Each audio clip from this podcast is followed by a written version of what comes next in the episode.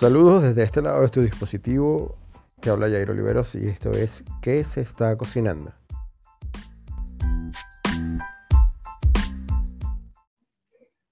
Esta semana vamos a recuperar el episodio de servicio.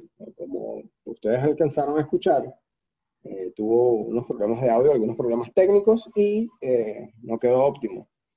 Entonces, además de eso, eh, esta semana tengo un invitado que tiene experiencia en el área de servicio, para Andrés Acacio, de director de Miami, y él, bueno, va a compartir este momento aquí conmigo, vamos a hablar de sus anécdotas, de su experiencia, etcétera, etcétera, etcétera. Bienvenido, Andrés. Gracias, Yair. Eh, ¿Cómo estás, brother? Todo bien, mi pana. ¿Cómo estás tú? Aquí tú sabes. excelente, excelente. Yo de verdad excelente. Bueno, yo aquí, bueno, tú sabes, este, sin dejar de cocinar. No hay que dejar de cocinar, no hay que dejar de, producir. No, no, y no vayas a dejar de cocinar nunca, porque este, yo no sé si la gente sabe, tu, tu audiencia, que tú en, Maracay, que es de donde te conozco realmente, este, tenías tu, tu, propio restaurante de sushi y de verdad que a mí me dolería muchísimo que tú prives a la humanidad de degustarse con los rolls que, que tú preparas, brother. Gracias, gracias, gracias, gracias. No, no, eso no está en planes.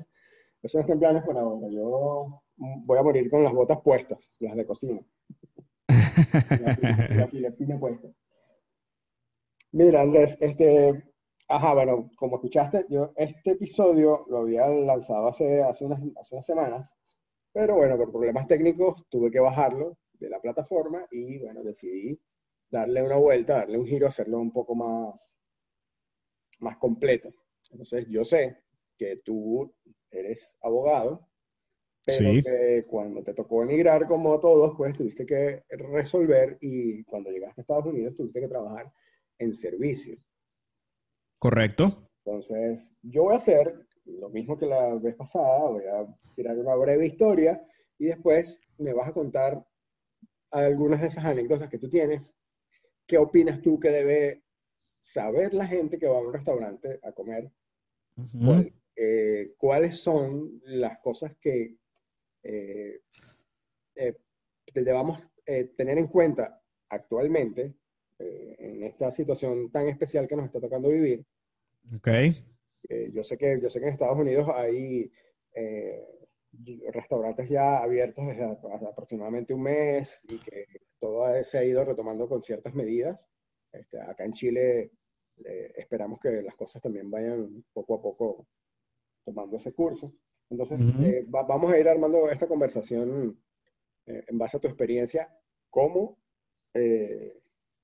antiguo trabajador de servicio y como ahora que estás impulsando la productividad de la gente, ¿no? Me imagino, ah, otra cosa, Andrés tiene un podcast, si no lo han escuchado, vayan a escucharlo, se llama Si me preguntan a mí, eh, me dijiste que terminaste la primera temporada ya, ¿no? Sí, de hecho, eh, hay un episodio que va a ser el último de la primera temporada que debería estar subiendo esta misma noche, ya lo tengo listo. Y, y bueno, ya con ese episodio terminamos la, la primera temporada y este mismo domingo comienzo a grabar la segunda temporada ya que va a estar disponible también en YouTube que creo que es algo que, tenía muchas ganas de hacer, pero bueno, no, había encontrado todavía el, formato con el que lo quería hacer y ya lo encontré y bueno, y este domingo grabo el primer episodio. Buenísimo, buenísimo. Entonces ya sabe la gente pendientes en, YouTube y, de igual manera en las plataformas en Spotify. Eh, yo les recomiendo de el podcast, siempre lo escucho. Eh, igual uno está, uno está en esta, en esta, en esta onda y hay que tenemos que apoyarnos entre todos y de verdad que es material de calidad el, podcast de, Andrés. Gracias, brother. Que aparte de ser, de ser abogado, entonces estás ahora en, haciendo de todo, ¿no? Yo creo que, esta situación nos, nos, ha puesto a, hacer, eh, como dice una, una, una, queridísima amiga mía, eh, eh, profesionales híbridos. Sí, este, mira, a mí me, me, ha llevado, entre otras cosas, he hecho cursos de todo, pero uno de los que más le he hecho, le, he sacado provecho ha sido a marketing digital. Eh, creo que es súper interesante cómo las redes sociales este, se, se convirtieron en protagonistas de, de, todos los medios de difusión de información posible. Las redes sociales se convirtieron en, en los caballitos de batalla hoy en día. Y de ahí viene realmente mi intención de hacer un podcast, pero yo no sabía nada. Yo no sabía ni de micrófonos, ni de cámaras, ni de audio, ni, ni nada de eso. Y todo lo tuve que ir aprendiendo. Entonces, si algo positivo está dejándole esta pandemia a las personas que son proactivas, es la, la posibilidad de convertirse en Exacto, exacto. Que bueno, eh, ya el, mi episodio pasado habla precisamente de esto, ¿no? Del conocimiento empírico y, del, y, de ser autodidactas. Yo lo enfoqué a la cocina, pero realmente eso lo podemos eh, aplicar en, en, en, todos los campos de la vida, ¿no? Y, sobre todo ahora que nos tocó convertirnos en autodidactas en algunas áreas que no, no, no dominábamos. Sí, exactamente. Para mí fue total la, la, transformación que, que, ha venido con, con, esta pandemia, pero yo creo que todo lo que le aporte conocimiento a, a, cualquiera que sea tu causa va a ser siempre positivo. Así que yo estoy viendo el vaso medio lleno antes de verlo medio vacío. Eso es correcto, esa es la actitud. Entonces, eh, entramos en tema. Mira, eh, el servicio a la mesa como lo conocemos actualmente, o vamos a decirlo hasta, hasta pre-pandemia, porque de, aquí en adelante muchas cosas van a cambiar, eh, no adquirió su significado hasta finales del siglo XVII, realmente. Que, porque antes de 1850 casi todos los platos de comida se dejaban en la mesa y los comensales, bueno, con, con lo que se encontraban iban llegando, se iban sirviéndose, lo encontraban a mano y a ese servicio de esa época se le llamaba servicio a la francesa, que este, hoy en día todavía se conserva, eh, es ofreciendo al comensal la comida desde una fuente, una bandeja, para que él se sirva. Ya no se deja en la mesa, ahora se lleva a la mesa, pero en fuentes. También en esa época eh, estaba el servicio a la rusa, que el, la comida se iba trayendo a la mesa por platos, que es lo que hoy se conoce como el servicio en gueridón, ¿no? que, es el que se suele utilizar tradicionalmente en los restaurantes. Y el otro servicio, tipo de servicio conocido, es el servicio a la inglesa, que es el en el que se sirve la comida al comensal desde la fuente al plato. Ya directamente la, la persona sentada en el puesto en el que va a comer y que eso se solía utilizar en casas de nobleza, ¿no? La mesa del comedor estaba totalmente recargada, había mucha cubertería, había mucha cristalería, copas de vino, copas de agua, platos para postre. El número de utensilios era, era vasto, ¿no? Y además de, bueno, sabes, cuchillos, tenedores, cucharas de todo tipo, cucharas para queso, palas para queso, cargot, todo lo que se te puede imaginar. Entonces, comer era una prueba de un montón de reglas minuciosas este, y ninguna podía violarse, ¿no? Uno no podía pasarse todos los protocolos. Entonces, eso eh, ha ido evolucionando poco a poco y también este, ahí es donde entra el asunto del comportamiento del cliente ante el servicio. ¿Qué consideras tú que ha sido como que lo más difícil con lo que has tenido que lidiar al recibir un cliente en el restaurante? Ok, este, lo que pasa es que para mí el, haberme eh, involucrado con el mundo del servicio significó varios retos, porque yo cuando llego acá a los Estados Unidos, primeramente yo no hablaba inglés bien, o sea, yo me sabía que si los colores, los números o lo que necesariamente uno utilizaba, por ejemplo, en un videojuego, ¿sabes? Pero yo no tenía suficiente... este, Sí, puerta Windows, eh, pluma pen. Ah. Sí, este, yo no, no, no, manejaba suficientemente bien el idioma para mantener una conversación fluida con nadie y ese debería yo decirte que fue uno de los primeros inconvenientes, pero también es cierto que yo cuando comencé a trabajar como en el área del servicio, no lo hice eh, directamente como mesero mm, o como camarero, le dicen también en otros países, eh, sino que yo comencé con una figura que yo no sé si existe en todos los países, pero es el busboy, ¿ok? El busboy es básicamente un ayudante que tienen los meseros que básicamente lo que hace es... Eh, retirar los platos de las mesas, eh, llevar en los restaurantes donde aplique, por ejemplo, el pan, o hay restaurantes, por ejemplo, los restaurantes peruanos no comen pan, pero comen canchita. Em, este, y, y, bueno, y básicamente esa persona está eh, velando porque todo el trabajo del mesero esté en, perfecto estado y que la mesa esté preparada para recibir los platos principales cuando sea su momento y que una persona que terminó ya se le retire el plato. Y luego de que se van los clientes, este, limpiar la mesa y, asegurarse de que el área ya esté Correcto, para recibir a los nuevos clientes en esa, en esa mesa, ¿no? Entonces, ¿qué sucedió? Bueno, me tocó comenzar por ahí. Em, realmente había muchísimos retos. El primero de ellos es que yo no llego a Miami como tal, yo llego a una ciudad pequeña que está como unos 30, 40 minutos de Miami que se llama Weston. Y si bien es cierto que en Weston viven muchos venezolanos, también viven muchísimos americanos y en el restaurante donde yo comencé a trabajar, que es un restaurante siciliano, eh, habían algunos compañeros que eran de, de, padres hispanos, pero ellos no se sentían cómodos hablando español. Entonces, entre ellos, ellos hablaban en inglés y cuando tenían que hablar conmigo en español, como que les incomodaba. O sea, estaban como en la misma situación que yo con el inglés, pero bueno, pero estamos en Estados Unidos y ellos se sentían cómodos hablando inglés. Y me forzaron a tener que, que, que aprender el inglés. Datos eh, cómicos, este, el, yo no sabía cómo se decía tenedor, yo no sabía cómo se decía escoba, yo no sabía muchas cosas. Por ejemplo, yo en lugar de decir eh, pan, en, lugar de decir bread, decía bread. Y, o sea, no tienes idea la cantidad de, de, veces que dije cosas equivocadas y que los clientes se reían. Pero pronto me encontré con mi mejor amigo, que fue un bolígrafo y una eh, pequeña, digamos, libretita, y cuando yo no sabía cómo se decía algo, lo dibujaba. Y quisiera de verdad sobremanera poder tener esa libreta a la mano para que vieras escobas dibujadas, tenedores dibujados, este, bueno, em, eh, algo que da, que da risa es que hay un plato que, bueno, el, el pasticho de berenjena que conocemos nosotros en Venezuela, aquí es eggplant lasaña, y una vez dibujando una berenjena, te podrás imaginar las vicisitudes que vienen cuando tú dibujas una berenjena y la gente no sabe a lo que tú te refieres.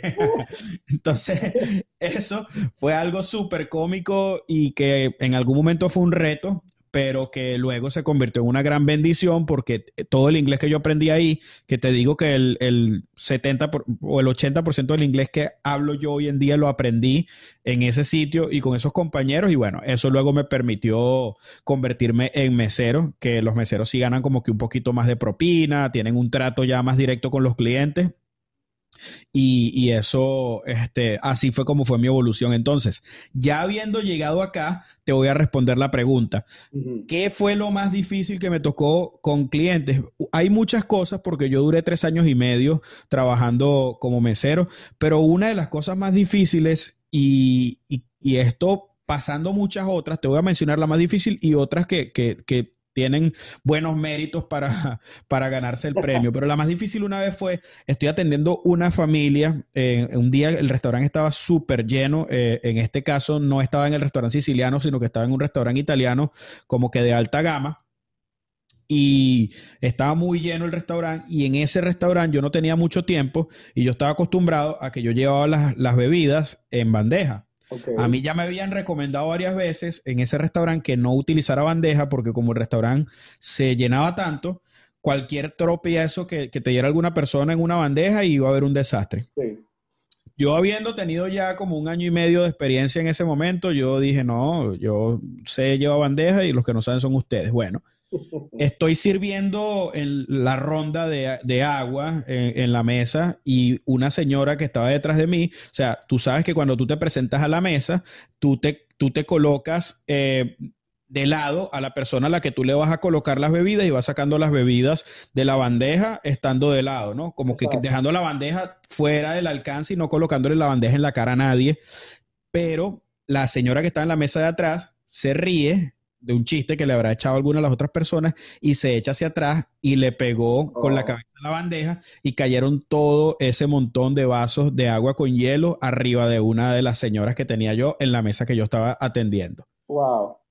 Terrible, terrible, terrible, porque como te digo, un restaurante de gama alta, todo el mundo se iba maquillado, vestido, con, con vestidos las mujeres, los hombres con corbatas a veces, con chaquetas, y, te podrás imaginar que, bueno, esa pobre señora no pudo disfrutar de, su noche este, especial con, su familia, sino que le tocó un, baño, no sé, habían como seis vasos de agua, eso serán como cuánto, como cuatro litros de agua, no sé, como tres litros de agua más o menos, y, y de agua con hielo, pues. Entonces yo, eso fue lo peor así que yo te puedo decir que me pasó.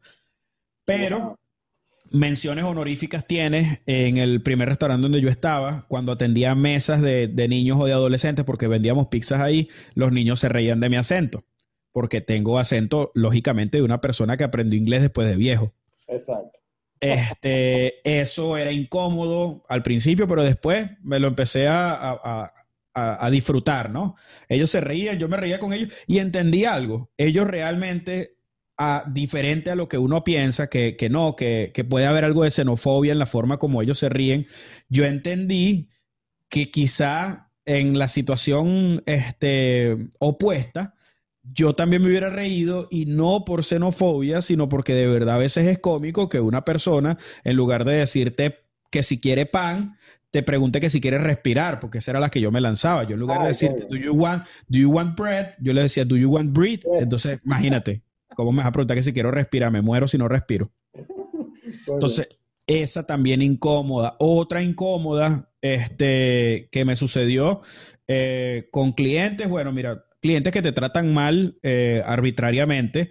Eh, esto me, parece muy estúpido que una persona en un país como Estados Unidos o digamos que no, no, sea Estados Unidos sino cualquier otro país que no sea Italia y vayan a un restaurante italiano se ofendan si quien los atiende no es un italiano. O sea, eso me pasó, por ejemplo.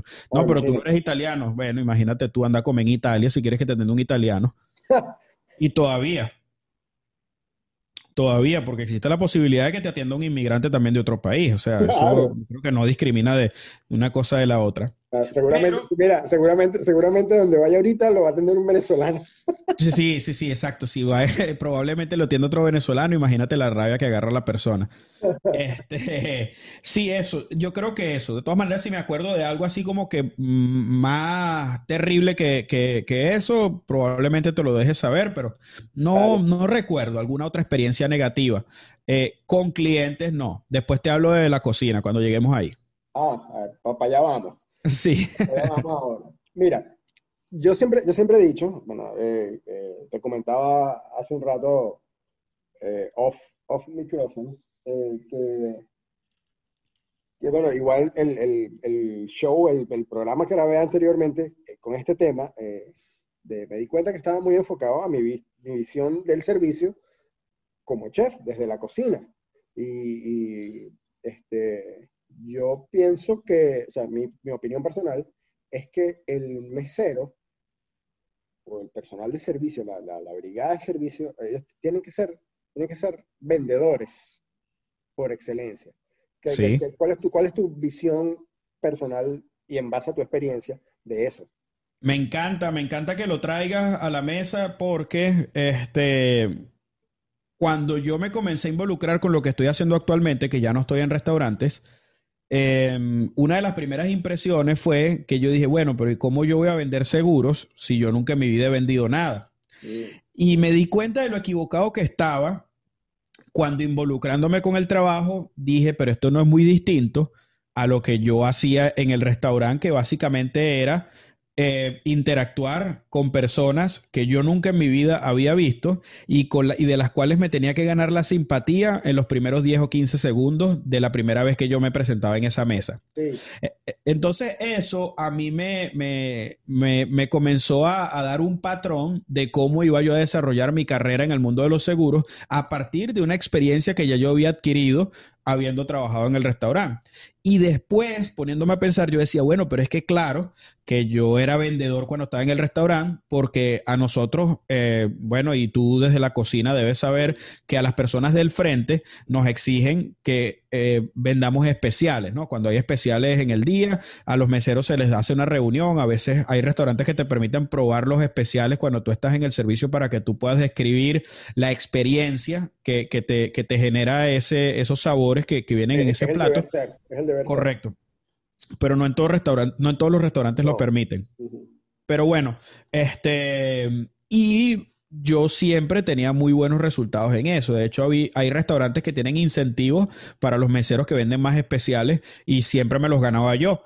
Y ahí fue cuando yo descubrí que yo era buen vendedor, pero yo no me había dado cuenta de eso. O sea, yo, yo como que sí sabía que yo tenía mejores resultados eh, vendiendo especiales, pero yo se lo atribuía a que yo era buen mesero, más no a que era buen vendedor. Pero ya después cuando comencé a unir el rompecabezas, por supuesto que, que, tenía todo el sentido del mundo.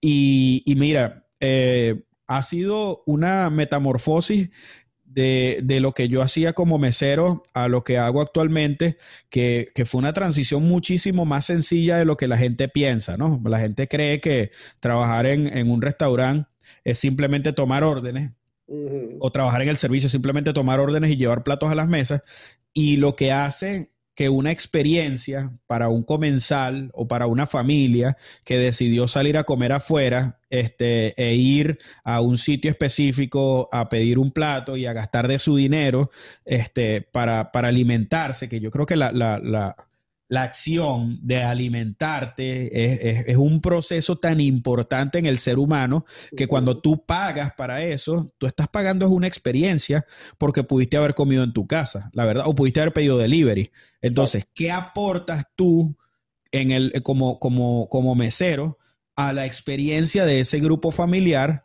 para que ellos decidan volver allá y volverte a dar de comer a ti, porque tú estás tomando la orden, tú estás haciendo que ellos vivan una buena experiencia, estás haciendo recomendaciones de plato que van acorde con las sugerencias de paladar que ellos mismos te dijeron que, que, que, que podían tener, y eso termina siendo una transacción que hace que el, cliente se vaya satisfecho, pues porque él fue al restaurante a comer, el restaurante reciba la retribución de, dinero que, que, bueno, que lógicamente eh, hace que sea un restaurante un negocio, pero tú, como mesero, comiences a crear un vínculo este, con tus clientes para que el día de mañana no solamente vuelvan al restaurante por la comida, sino que pidan que seas tú la persona que los atienda, porque más allá de la comida, que tiene que ser buena, el servicio tiene que estar a la par de la calidad de la comida o mejor que la comida para que así una cosa pueda compensar la otra en los casos en los que alguna de las cosas falle, que ya vamos a hablar de eso también. Mm.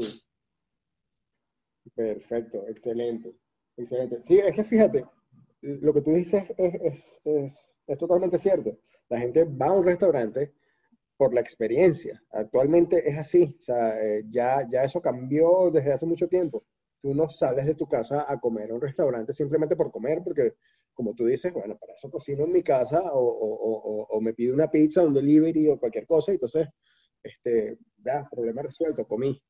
Es eso, es el, es el, es el, es el conjunto de cosas que hacen la experiencia de comer en un restaurante y yo siempre he pensado que parte esencial de esa experiencia es, la atención, el servicio en la mesa, desde, desde la chica que te recibe en la entrada, el metro que te sienta, todo, todo, todo lo que sucede afuera es parte de esa magia de la experiencia de, comer, ¿no? Sin duda. Eh, ajá, mira otra cosa importante, ¿no? Ya que tocamos eso. eh, ahorita comentábamos en broma lo de, lo de que, bueno, que capaz que una persona que viaja hasta Italia a comer en, eh, un restaurante en, en, Nápoles o en Sicilia, lo va a tener un mesero venezolano. se ha convertido, eh, esto, esto de la, del, del, servicio a la mesa, esto del, del ser mesero, eh, yo desde que yo estoy trabajando en cocina, trabajé en restaurantes, tanto en los restaurantes japoneses que trabajé como en los restaurantes de tipo mediterráneo, eh, me encontraba con los, con los meseros de toda la vida, que habían hecho prácticamente carrera como meseros este, y, me conseguía con los que nosotros le decíamos en la cocina, los mientras tanto. Gente, sobre todo gente muy joven, que no estaba en, en el negocio del restaurante por vocación, sino que estaban, eh, se metían a meseros porque era, era, mientras terminaban de estudiar en la universidad, les ayudaba a pagar la, la colegiatura, etc. Eh, ¿considera, ¿Consideras tú que, que hay, hay, manera de que esa gente tenga un approach diferente al, al, al hecho de ser mesero? O, o, o, es, o, es, gastar, como decimos en Venezuela, pólvora en Zamuro, o sea, tirar disparos al aire con ellos y decirle, mira viejo, especialízate, preocúpate por mejorar, que esto es una buena carrera si la, si la, si la encaminas. Sí, mira, eh, yo creo que un, una, una, buena una buena manera de formular lo que estás diciendo es cuando se está realizando el oficio por necesidad o por vocación. ¿okay? Y cuando tú lo haces por necesidad, este, no está mal que tú, de hecho yo llego a los Estados Unidos y yo comienzo a trabajar en el restaurante no porque yo sintiera una pasión por ser este mesero o por trabajar en un restaurante o por servir a las personas, sino porque fue lo primero que conseguí. Entonces, la necesidad probablemente sea un elemento que no podamos nosotros descartar porque realmente las personas, este, todo el que trabaja eh, necesita trabajar, pues básicamente, y tan malo es trabajar que te pagan por hacerlo. Así que necesidad siempre hay. Ahora, la vocación, pienso que debes desarrollarla en un mundo donde es tan importante para la persona con la que tú estás interactuando, qué tan buena sea la labor que tú estás haciendo. Porque de hecho, tú vas a hacer la imagen directamente del restaurante. Exacto. O sea, antes de la persona comer, ya ellos están interactuando contigo. Lo que quiere decir que aunque la comida es primordial, si lo que tú estás haciendo no va acorde con las expectativas de esa persona, probablemente la persona ni siquiera espere la comida, se paren y se vayan. Y por eso es tan requete importante que tú, aunque lo estés haciendo por necesidad, que respeto eso, vayas desarrollando también una vocación, porque yo no sé si soy yo el único, pero a mí cuando comencé a hacerlo llegó un momento en el que me apasioné y llegó un momento en el que me volví experto en vinos, me volví experto en cocina italiana, me volví experto en cocina peruana, me volví experto en cocina Nikkei, o sea, fueron un montón de, de, de, de aspectos este, positivos que le trajo a mi vida haberme este, inmiscuido en este mundo del servicio y más eh, precisamente en el de los restaurantes, que yo no veo manera cómo hacer este trabajo de manera efectiva sin que generes una vocación y una pasión hacia lo que haces porque estás interactuando con personas. Llegaban momentos en los que yo cometí errores y era secundario cuánta propina me podía dejar ese grupo familiar porque para mí lo más importante es que se llevaran una buena experiencia. Y ahí es donde se marca la diferencia entre un order taker, que, es una persona que toma órdenes y que lleva comidas a la mesa, y una persona que realmente te está brindando servicio. Y ahora que mencionas, estoy recordando algo bien, bien este, interesante y cómico. Este, con el tema de la migración, eh, no es un secreto que, bueno, en, en los restaurantes eh, sobre todo se consigue una, un, una, liga cultural bastante interesante, ¿no? Y te comenté que esas personas, bueno, se molestaron porque no los estaba teniendo un italiano mm. y me daba mucha risa este, de, de, que yo decía dentro de mí, imagínate si supieran que el chef es haitiano.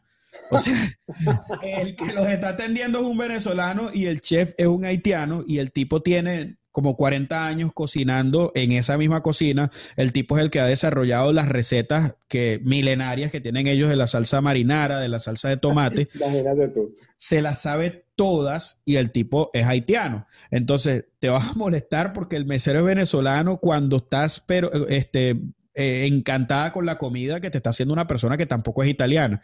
Y así de, de irónica a veces es la, la, la, la vida, ¿no? o, o digamos los puntos de vista de las personas. bueno, fíjate, fíjate que, mira, tú dijiste algo que es muy importante, ¿no? Que, que, que el, el comprometerse y las ganas de aprender hacen la diferencia entre ese order taker, la persona que solamente toma órdenes, uh -huh. y, y, un, y, un, verdadero mesero. Y ahí, ahí es donde vamos a tocar el otro tema álgido. Ahí es donde vienen los las diferencias, vamos a decirlo así, con el personal de la cocina. Porque nosotros en la cocina, por lo general, estamos esperando que esta gente que está afuera, esta tropa que está atendiendo a los clientes, sepa qué es lo que está vendiendo. ¿Ves? Yo por lo menos eh, de un tiempo, de un tiempo para acá, pues he cambiado un poco mi visión de las cosas porque eh, igual es un paradigma que uno se hace como cocinero y hay que, hay que romperlo. Pues. Eh, yo pienso que uno debe trabajar en conjunto con, con, el, con el personal de la sala, hacer, hacer esos briefings en la mañana, esas reuniones en la mañana, mira, hoy vamos a tener tal especial, el especial tiene esto, si el restaurante, como tú dices, lo permite, eh, darles a probar, mira, prueben para que vean qué es lo que... Pero entonces te consigues con personas que están dedicadas a esto y, y, son simplemente eso, pues, eh, tomadores de órdenes. A veces yo, cuando se me han volado los tapones así, me molesto y les digo, mira, brother, o sea, si vas a hacer solamente eso de soltarle la carta al cliente y tomar el pedido, fácilmente puedes trabajar en McDonald's, no aquí. Entonces, ahí, por ahí empiezan las diferencias, las diferencias de, de, cocina con la sala, eh, con el personal de servicio. ¿Qué te ha tocado vivir a ti ahí? No, mira, bueno, aquí, aquí te podemos hablar de, de, desde lo más sencillo que es, este, bueno, en uno de los restaurantes donde, donde yo trabajé, cuando tú cometías un error, te lo cantaban como un gol, ¿me entiendes? En la cocina. Tú sabes que la cocina tiene algo que a mí me parece brutal en un restaurante y es que la cocina tiene una libertad, por ejemplo, de escuchar música, de decir groserías, de, de hablar fuerte. O sea, la cocina tiene una libertad que no tienes tú al frente jamás, ¿ok? Este, y, y, ellos, entonces, cuando tú cometías una orden, eh, cuando tú metes una orden y cometiste un error, a ti te toca ir a la cocina con la cabecita baja, como, como un perrito regañado, a decirle, mira, ese que no, no es así, es asado. Entonces te lo te cantaban el gol. Entonces ya todo el mundo en la cocina te cantaba el gol, pues.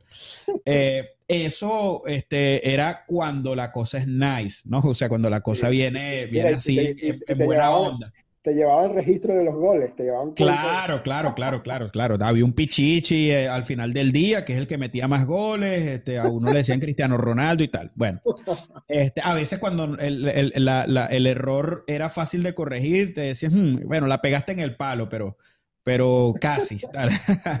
este, pero también es cierto que cuando la cocina está en rush, y no sé cómo, se, cómo le dicen en, en, Latinoamérica, no he sido mesero en Latinoamérica, pero como que cuando la, el bici o el rush, este, que es cuando... Ajá, exacto.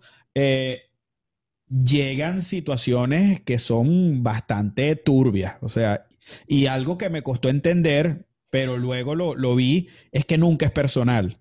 O sea, jamás, la cocina, la, jamás las peleas de la cocina con el frente y viceversa pasan del, del rush. O sea, cuando el, el, restaurante está bici, se dicen todas las groserías que, que no quiero decir, bueno, porque estamos en, un, en, un, en, tu espacio, en tu podcast, pero todas las que te pasen por la cabeza se las han dicho la cocina a los meseros y los meseros a la cocina, y es algo que muere ahí. O sea, yo he estado en, en situaciones de mucho estrés y de, y de, mucha angustia y nos decimos cosas, yo también he dicho cosas, he cometido errores y me han dicho cosas y yo le contesto, pero vi rápido que no era algo que trascendía, ¿ok? De hecho, terminado el rush, ya no, pero lo que pasó fue esto y tal, se limaban las asperezas, se daban la mano y no pasaba nada. No pasaba nada. Sí. Dime, dime. Sí, este, retomando el, el, el tema, eh, tuve, bueno, situaciones incómodas varias veces, porque de la misma forma como puedes tú cometer el error, que la mayoría de las veces eres tú como mesero el que cometes el error y te toca ir a, explicar el disparate que, que mandaste, a veces también es la cocina que no hace un plato que mandaste porque se les traspapeló un ticket, porque se le voló de la línea, hay muchas cosas, o el, o el, el food runner no lo llamó a tiempo. O sea, a veces la responsabilidad no, no siempre es del mesero y también toca ir, aunque estés molesto, con la cabeza baja, porque la cocina Si no te prepara el plato, nunca sale y el que le estás dando la cara fuera al cliente eres tú. Entonces, digamos que la cocina siempre tiene una jerarquía que uno desde, desde el salón tiene que respetar, quieras o no quieras, porque la cocina te tiene controlado desde el hecho de que el plato sale cuando la cocina lo haga y no al revés. Exacto. Eso, es un, eso es un tema, pero fíjate, ajá, aparte de, esa, de eso que tú dices, pues igual, el, rush es el rush, ya sabemos que es, es un desastre para todos, es un desastre para la sala, es un desastre para la cocina, cualquier cosa puede suceder. Hay, hay, otra, hay otra cosa que se pone álgida entre, entre sala y cocina, que es cuando estás en ese rush y te consigues uno de esos clientes especiales, de esos que no comen esto, no como gluten, no, como papas, no como, mira, yo siempre, de hecho en el programa anterior, el programa que era de, de servicio, anteriormente, lo mencioné. Yo conocí un, era un, era, era, era metre, era capitán de mesoneros, eh, con cualquier cantidad de años de experiencia, pero era un necio de primera, porque este, nosotros teníamos una carta y eh, para, para, el centro del lomo, el filete le dicen aquí en Chile, el, el tenderloin, creo que le dicen allá. Sí.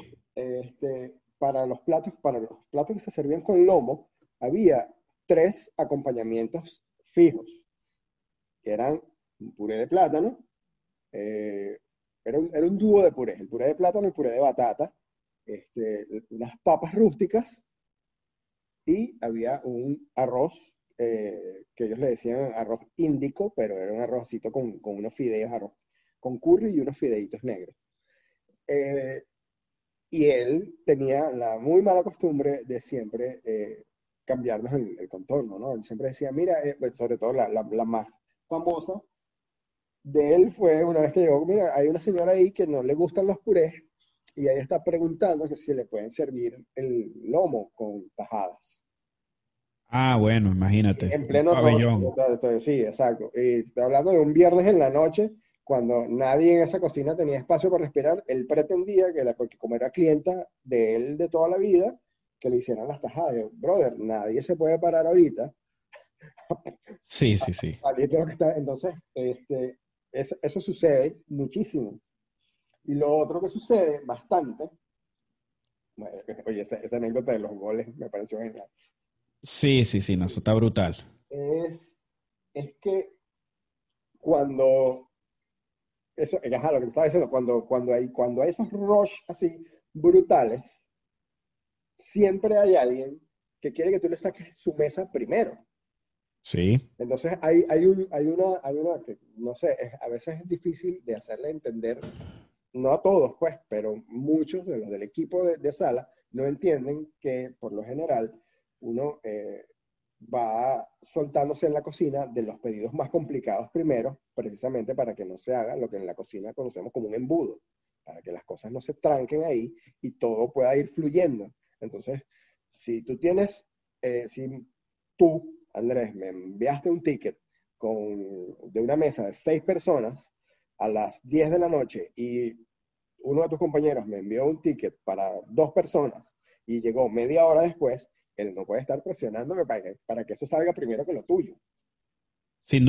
Sin duda. Porque dice, no, pero son solamente dos personas, son solamente dos platos. Lo he vivido muchísimo y, y wow, a veces, a veces pienso yo, coño, eso, eso, es, eso es falta de gobierno allá afuera, ya no hay, no hay un metre, no hay un, capitán que les diga, mira viejo, espérate. Sí, sí, sí. Fíjate que ahí, ahí, ahí, ocurre algo interesante y esto te lo puedo decir porque he trabajado en restaurantes donde sí y donde no existe la figura del fire. ¿Okay? ¿Qué es el fire? Tú, eh, y a mí me parece que es positivo, ¿no? Tener fire. Porque esto permite que tú mandes los tickets, ¿verdad? Aunque tú no necesites la comida todavía, ya la cocina está prevenida de que lo que va a comer esta gente es tal cosa, y cuando tú le mandas el fire es que lo comienzan a cocinar o lo comienza, o, o, o, o sea, o ya sabe la cocina que el, plato debería estar listo dentro de los siguientes 10, 5 eh, o 10 minutos, ¿ok? Eh, ¿Y por qué? Porque en otros restaurantes donde no existe esta figura, a veces yo lo que hacía era que de cálculo, mm. yo decía, bueno, este, ya se comieron los appetizers o los aperitivos y ya, o ya están terminando de comer los aperitivos, voy a mandar los platos principales. Y ahí la cocina los comenzaba a preparar. Pero, por ejemplo, si era una lasaña, este, la lasaña tiene más trabajo y la lasaña es 100% horneada, entonces ella requiere que, que bueno, que, que, exacto, que lleve un poquito más de, de digamos, de atención, ¿no? y de tiempo.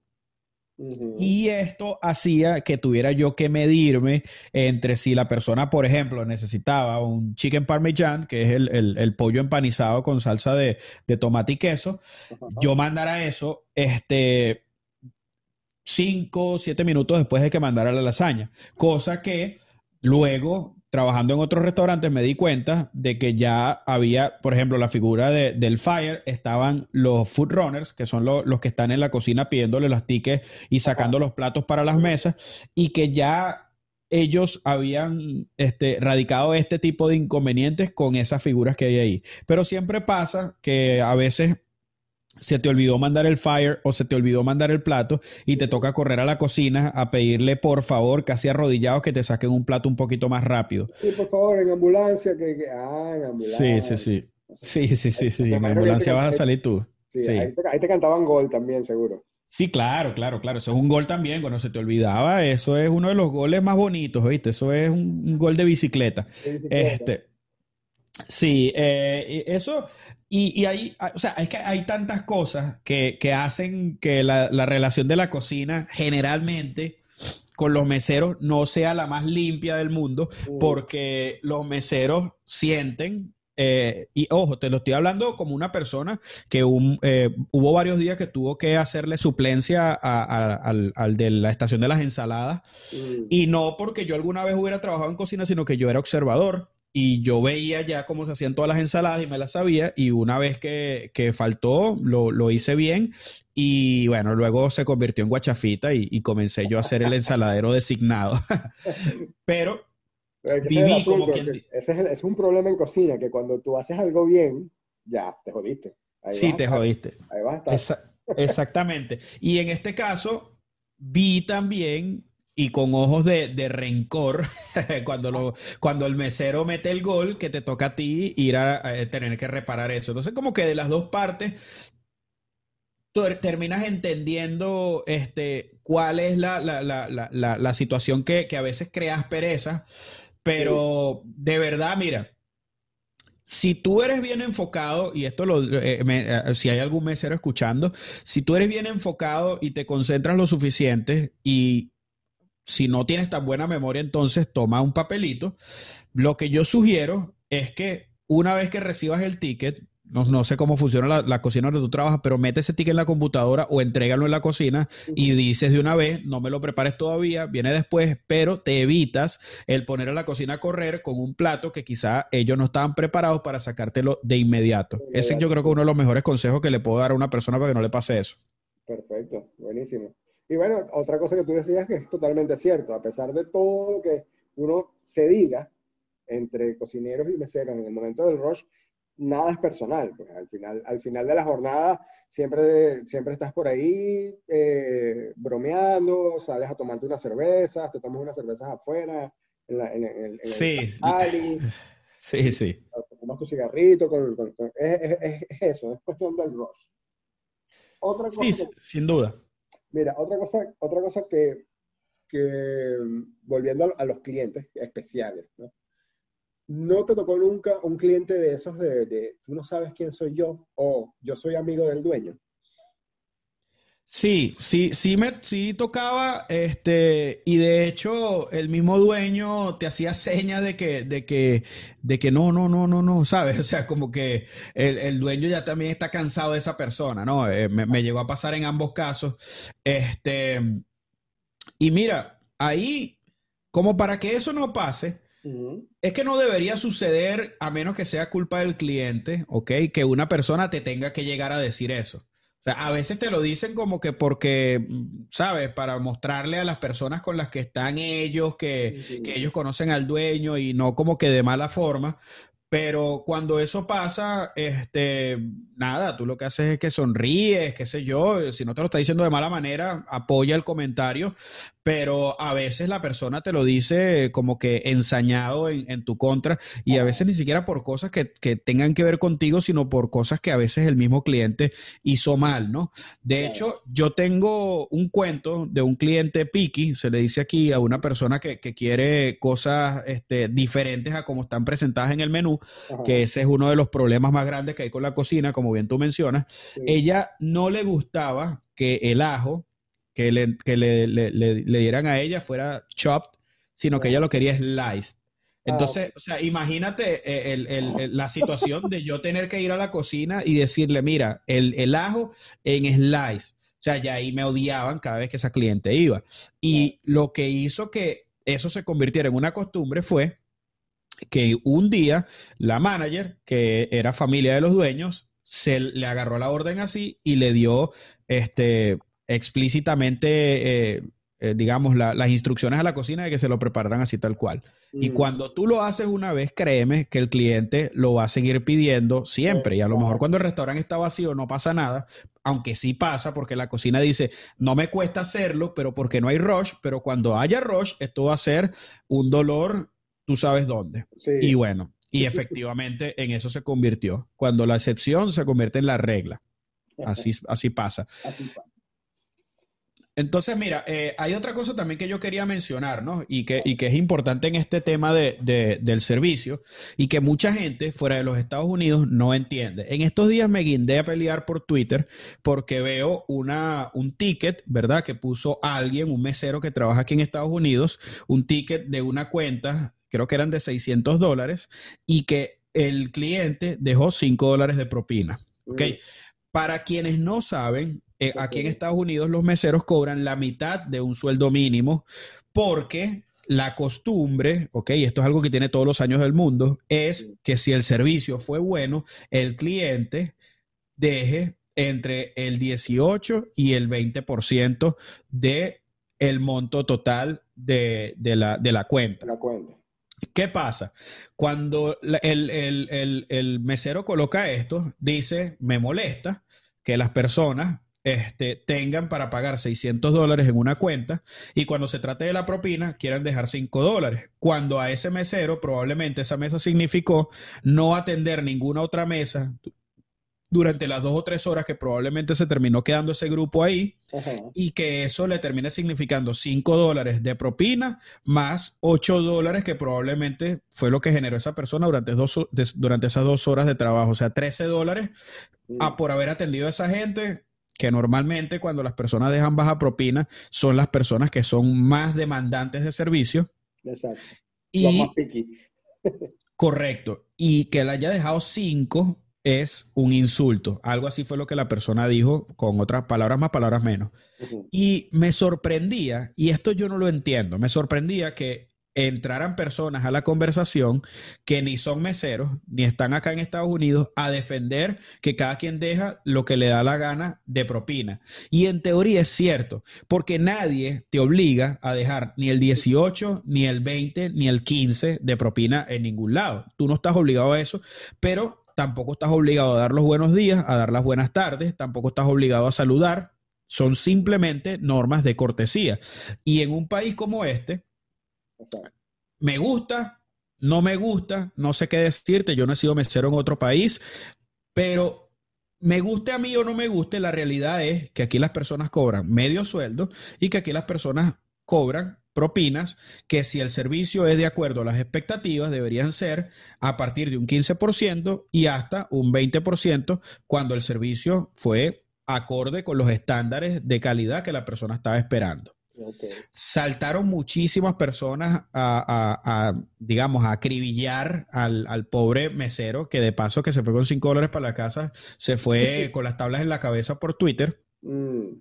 Pero sí vi que quienes somos meseros aquí estuvimos de parte de él. Yo me meto en la conversación, yo no me iba a meter, pero un amigo que tenemos en común, y después te digo quién es, mm. este, casualmente dejó un tweet ahí diciendo, no, yo, ah, estos sí son apretados. Le van a decir a la gente cuánto van a dejar de propina. Yo dejo de propina lo que yo quiera. Y entonces, bueno, ahí me encendí. Y yo no entro en, discusiones de Twitter, no me gusta. O sea, yo leo mucho Twitter, pero poco me meto a opinar en temas que yo sé que pueden ser álgidos, ¿no? pero ahí me, me, me, dolió porque de paso esta persona es con una persona con la que yo tenía muchas diferencias eh, de carácter político, ¿no? Este, y dijo eso, y entonces yo, bueno, yo ahí inmediatamente salté y le dije, mira, lo que pasa es que tú lo dices porque no sabes cómo son las cosas aquí. En otros países donde los meseros ganan su sueldo mínimo como debe ser o ganan un poco más de sueldo mínimo y las propinas son simplemente algo más, yo puedo entender que tú como consumidor dejes lo que te salió del corazón, pues, y, y, si quieres bien y si no, no pasa nada, porque igual el mesero se está yendo a su casa con su sueldo. O que si tú estás aquí en Estados Unidos y no sabes, también te la perdono porque no lo sabes, ¿me entiendes?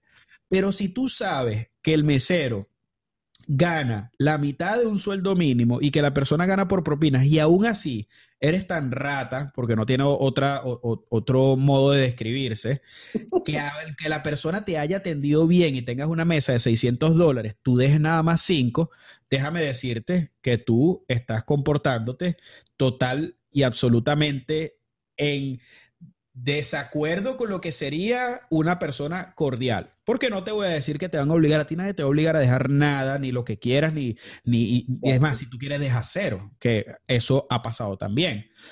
Pero por más que mucha gente se iba por la parte en Twitter de decir, no, pero es que, eh, ¿cómo vas a decir que el problema es la gente que deja baja propina? El problema es de los restaurantes que tienen esos sueldos así. Sí, puede que sea así, pero tiene toda la vida siendo de esa manera y tú no estás cambiando en nada diciendo, dejando propina de un dólar o de cero dólares, diciendo que, el, que, que los que tienen que caber son los restaurantes, porque quien paga los platos rotos de todo esto es el eslabón más débil de la cadena, que es el pobre mesero, que está contando con que, eh, habiendo atendido una mesa de 600 dólares, su propina debió haber sido de aproximadamente unos 120 dólares. Exacto. Entonces, bueno, este, ese, ese es un tema eh, ojo, estamos hablando de Estados Unidos. Quien vaya a opinar de otros países, yo no puedo hablar de otros países porque no conozco cómo se maneja en otros países, pero aquí sí, sí lo conozco. Es un, es un tema, Porque, fíjate, por lo menos en, Panamá, la, propina no puede ir incluida en la facturación. Bueno, aquí, aquí sí y no. Aquí la propina va incluida en, en, mesas de seis o más personas, pero en mesas de cinco personas o menos no puedes incluir la propina. Ok. Ok, fíjate, en, en, en Panamá, creo que aquí, mira, no recuerdo cómo funciona la cosa aquí en Chile, pero creo que en Panamá sí recuerdo que el 10% de servicio, no, ya no, desde hace unos tres o cuatro años no puede ir incluido en el, bueno, ok. Entonces, entonces, el cliente allá no se siente obligado a darte, no está obligado prácticamente a darte propina, a menos de que el servicio haya sido óptimo o, cumpliendo ciertos estándares, él voluntariamente puede darte lo que quiera. Mira, es que, es que el tema de la propina, y aquí yo no quiero ser abogado del diablo, pero puedo entender por qué el tema de la propina acá este, le dan más importancia que al sueldo, y es porque los restaurantes también quieren que los meseros o las personas que están haciendo el servicio eh, den un servicio excepcional a partir del hecho de que la remuneración que van a recibir ellos va a ser proporcional al buen trabajo que hagan. ¿Ok? Entonces, por esa parte, yo puedo entender que sea así. Ahora, también es cierto, ¿verdad? Y aquí me voy a poner del, eh, del otro lado de la moneda, que aquí, en este país, muchas veces, por alguna razón u otra, te agregan eh, el servicio, el mesero te agrega el servicio siendo incluso tú solo. De hecho, hoy mismo yo fui a, comer sushi, por cierto, y la persona que me atendió me agregó la propina eh, al, al, bill, ¿no? Y entonces cuando me trae la, cuenta, no me trae la cuenta donde está la explicación de todo lo que yo consumí y el hecho de que me agregó la propina, sino que me trae nada más el slip de la tarjeta de crédito donde yo tengo que firmar. Yo mm. porque soy zorro viejo, digámoslo así, cuando veo el slip, veo que dice additional tip. Entonces yo le digo, mira, tráeme la, factura porque no la, no me la trajiste. Pues la factura donde dice que es lo. Ah, no, disculpe, tal. Cuando me la trajo, en efecto, me había agregado la propina. ¿Cuál es el problema? Que cuando tú agregas la propina, el restaurante máximo te permite entre un 15 y un 18%, y yo estoy acostumbrado a, a dar de propina 20%, a menos de que el servicio sea muy malo, Claro está por el hecho de que yo trabajé en restaurantes y yo sé cómo esa gente se suda ese dinero. Pero cuando esto pasa, yo no le doy nada extra porque no se supone que me tengas que agregar la propina a mí solo y porque, bueno, te la quisiste jugar al 15 o al 18, generaste menos porque resulta que yo te iba a dar más. ¿Sí me explico? Exacto. Wow. Sí. Bueno, le salió el tiro por la culata, por vivo. Sí, sí, exactamente. bueno, le pasa. Bueno, eso, y es, en muchos casos sí, vi en, Panamá precisamente debido a este asunto de que no puedes incluir la, la propina en la facturación. Pero fíjate, el, otro caso, el otro caso peculiar así y, más famoso que yo conozco es el, el, de Japón. En Japón un mesero no gana propina claro, claro, y eso yo lo traje, lo traje a la, a la discusión cuando estábamos hablando. No, que propina es propina en cualquier lugar del mundo y yo dejo lo que yo quiera. Eso es mentira. Anda y deja propina en Japón para que tú veas que le vas a faltar el respeto a la persona que te está sirviendo. Entonces no funciona igual en cualquier país del mundo, porque me dicen, ¿y por qué es diferente en Estados Unidos que en México, por ejemplo? Quiero que me instruyas porque necesito saber. Y yo le decía, bueno, porque geográficamente hablando, México es México y Estados Unidos es Estados Unidos y tienen culturas diferentes las cosas se manejan de forma distinta. De igual forma, le compartí un artículo donde se explica el por qué se maneja de esta manera el tema de la propina. ¿Estoy de acuerdo? No sé si estoy de acuerdo, no conozco otro método. Mm, creería que deberían ganar más los meseros, claro, desde, desde eh, siendo mesero, cualquiera quiere ganar más. Pero esa es la realidad. Y la realidad no la maneja el mismo mesero. El mesero no es un mal educado por esperar que si hizo un servicio excelente tenga una propina que sea proporcional al buen trabajo que hizo. O sea, eso es lo que correspondería de acuerdo con los estándares que se manejan en este país. Ojo, no puedo hablar de ningún otro país porque solamente he sido mesero en los Estados Unidos, pero aquí es así. Ya, perfecto. Que quede claro. Sí. Ahorita, ahora más tarde me voy a poner a revisar Twitter a ver qué, cuál fue el peor. Oh, sí, sí. Y después te digo también que fue la persona que comentó. Eso, eso, eso. Sí, para de una vez si, criticarlo por WhatsApp sí lo tengo agregado.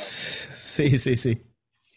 Mira, Andrés, hablemos, hablemos de, de, de, la actualidad.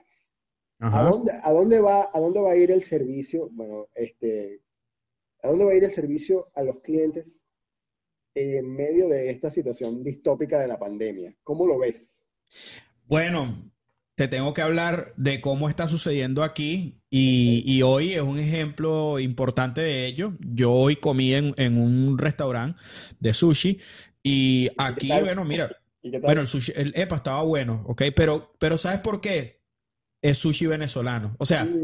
son venezolanos que traen la fusión este, venezolana-japonesa, no sé si pudiera decirse, al mundo del sushi y la están rompiendo aquí porque, eh, como te digo, donde yo vivo hay muchos venezolanos y esa, e, e, e, ese mix de sabores, eh, esa, esa propuesta de, es osada, la propuesta de la Liga de los Sabores venezolanos y japoneses, gusta mucho y el gringo se ha dado cuenta que le gusta la, la, cocina criolla, pues. Y cuando se lo mezcla con el sushi, que para ellos también es algo bastante atractivo, pues lo, terminan disfrutando mucho. Y el sitio está bueno. Este, de hecho, yo hice un boomerang hoy de, lo que me comí. Em, sí, y el, el, mira, te digo que la única diferencia que yo noté bueno, dos diferencias noté, o tres, mejor dicho. La primera, todos los, meseros están con mascarilla, ¿ok? Eso digamos que es una diferencia clara entre situación eh, prepandemia y pandémica como la que estamos ahora. Otra diferencia es que no hay menú físico, el menú a las mesas le ponen un sticker con un código QR y tú lo escaneas con el teléfono y ves el menú en tu teléfono. ¿okay? Entonces ellos de esa forma evitan este tipo de, de, elementos que son de contacto masivo como un menú. Exacto.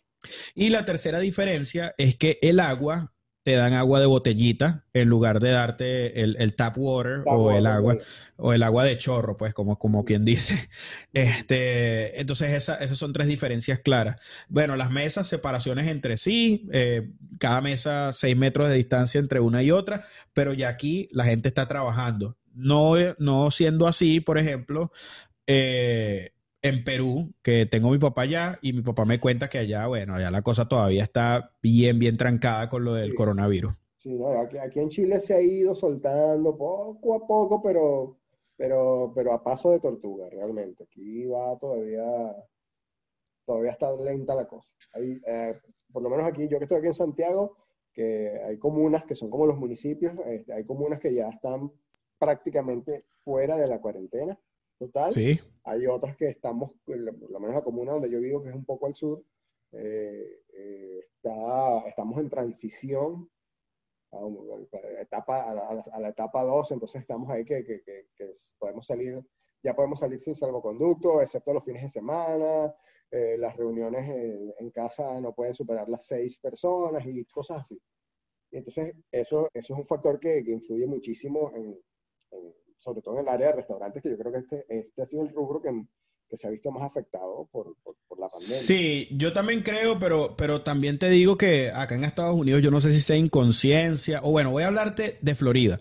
No sé si sea inconsciencia o lo que sea, pero aquí, por ejemplo, los restaurantes entraron en vigor bastante rápido. Y, y, te digo, claro que debe haber un bajón porque hay personas, o sea, hay clientes que tenías antes que ya no están dispuestos a ir a exponerse en un restaurante, pero la gente está trabajando en los restaurantes. Si te digo que hubo, este, pues, una clara, un claro aumento del consumo de, de, la comida por delivery, este, y, bueno, y creo que hubo una locura ahí de, de que se vendieron no sé cuántas recetas de, de una página que vendía recetas em, de cocina, o sea que se rompieron récord porque bueno, la gente comenzó a comer en casa, no es un secreto, ¿no? Para nadie.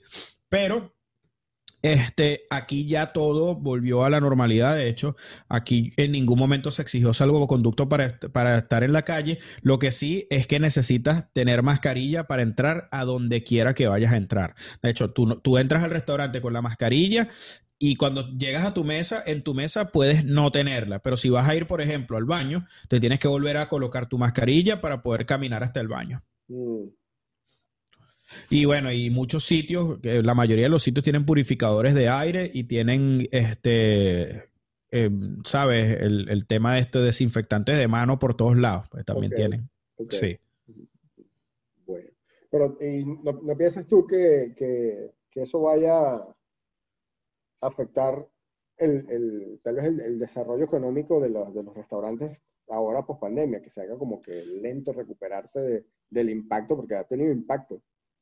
Sí, de hecho, em, algo que yo siempre le digo a las personas es que, primero, bueno, yo no sé cómo lo vaya a tomar tu audiencia, Yair, lo que voy a decir ahorita, pero a lo mejor no les gusta, pero yo dejaría de pensar en que esta pandemia se va a acabar. Mm. Aunque quiera que suceda, yo dejaría de pensar en que se va a acabar y comenzaría a pensar cómo rehacer mi vida con esto sucediendo y cómo, este, digamos, sobreponerme a esta situación y que esto me afecte lo menos posible, lógicamente tomando en cuenta todas las medidas sanitarias y de seguridad que tú puedas este, utilizar a tu favor. Y digo esto con toda la responsabilidad que viene este, con estas palabras a partir del hecho de que mucha gente se tiró a morir y empezaron a decir, no, bueno, yo me activo cuando se, cuando se acabe la pandemia. Mira, ya llevamos no sé cuánto tiempo desde que fue declarada la cuarentena y yo no veo realmente este, ni, en, ningún, en ningún futuro inmediato una posibilidad de que esto se acabe de la noche a la mañana. Entonces, la sugerencia para las personas que trabajan conmigo ahora mismo es decirle, mira, imagínate que la pandemia va a ser para siempre. ¿Cómo puedes tú modificar tu vida, tu trabajo y tus actividades a lo que pudiera ser el mundo si esta pandemia nunca se acabara. Y así vas a comenzar a tener éxito. Y esto yo lo, lo, lo, llevaría no solamente al ámbito en el que yo me desarrollo, que es en el de las ventas, sino que yo también lo llevaría a los restaurantes, yo lo llevaría a los negocios, a todo. Busca la forma de abrir, busca la forma de promocionarte, busca la forma de seguir vendiendo, busca la forma de seguir consiguiendo clientes, como que si la pandemia no se fuera a acabar nunca, porque no sabes cuándo termine. Y si se te acaban tus ahorros antes de que termine la pandemia, ¿qué vas a hacer? ¿Vas a vivir abajo de un puente? Exacto. Entonces, esa es mi recomendación. Es verdad. No, es que eso eh, se ha visto, se ha visto, eh, lo, lo, mencionábamos al principio y también lo mencionábamos fuera del micrófono, se ha visto eh, que, que, hay mucha gente que ha emprendido, ¿no? Han nacido no sé cuántos negocios a partir de, de, la pandemia. O sea, lo, que, lo que para unas personas es eh, una desgracia, para otras ha sido una gran bendición. Ejemplo, Amazon. ¿Tú mm. crees que la pandemia haya sido una desgracia para Amazon? No, para nada. bueno, Netflix. ¿Tú crees que la pandemia haya sido una desgracia para Netflix? Para nada tampoco. Entonces, lo que tienes es que ponerte del lado correcto y, y, bueno, y si el lado donde tú estabas es el que está más afectado, entonces comienza a ver cómo te, te vas moviendo al lado que se va viendo beneficiado de esto. El de los restaurantes y el de la comida no considero que sea un negocio que deba sentir tanto el golpe porque si bien es cierto que los meseros sí la tienen difícil, el restaurante puede promocionarse para hacer delivery, para hacer pick-up y seguir vendiendo y llegando a los hogares con una campaña de publicidad y de marketing donde tú te acerques a los clientes con tu mensaje y que los clientes digan, bueno, no tengo por qué dejar de recibir la comida que me gusta o la que yo disfrutaba con mi familia porque esta gente me la quiere traer a mi casa y me quiere hacer revivir la experiencia que yo sentía en ese sitio, pero en la comodidad y la seguridad de mi casa. Así sería mi mensaje si yo estuviera corriendo un restaurante. Y bueno, y el que me esté escuchando que lo esté haciendo, mi hijo, comience a buscar cómo usted se reinventa en esta pandemia, porque si no te reinventas, probablemente la pandemia te coma y no porque te dé el coronavirus. Exacto. Sí. Exacto. Buenísimo, buenísima la, conversación contigo, Andrés. Excelente. Eh, gracias, gracias por, por eh, aceptar la invitación y participar. No, vale, gracias a ti por invitarme. Eh, bueno, te comenté que estoy haciendo la segunda temporada ya de mi podcast y esto probablemente signifique, bueno, no probablemente, es un hecho que te voy a tener por allá también para que hablemos de, más hacia mi terreno y, bueno, y, podamos hacer una colaboración más o menos parecida a la que hicimos ahorita, pero desde el formato que yo manejo por allá. Gracias por la invitación, súper fino, que, que después de tanto tiempo que teníamos sin hablar sea como que si no ha pasado nada y, eso es lo que, lo que de verdad creo que define este, el, concepto de amistad, que tú sepas que aunque tú no hables con una persona, ese mismo afecto está ahí y que, y que hay, existe el mismo cariño y, el mismo aprecio, porque sabemos que si no hablamos no es porque no queremos o porque no, no, no le tengamos aprecio al otro, sino porque cada quien está en sus cosas y lo que de verdad fortalece una amistad es que yo sepa que si hablo contigo va a ser como siempre y que no depende de que nosotros hablemos todos los días. Exacto, así es, así es. Gracias, gracias. Y nada, cuenta con eso, cuenta conmigo para, cuando grabes el, cuando grabes el, episodio. Ahí estamos. Gracias, gracias a ti, gracias a ti, brother, por tenerme por aquí. Y bueno, y, y si en algún momento quieres que volvamos a hablar, tú nada más dime que yo voy a estar disponible. Dale, dale, gracias.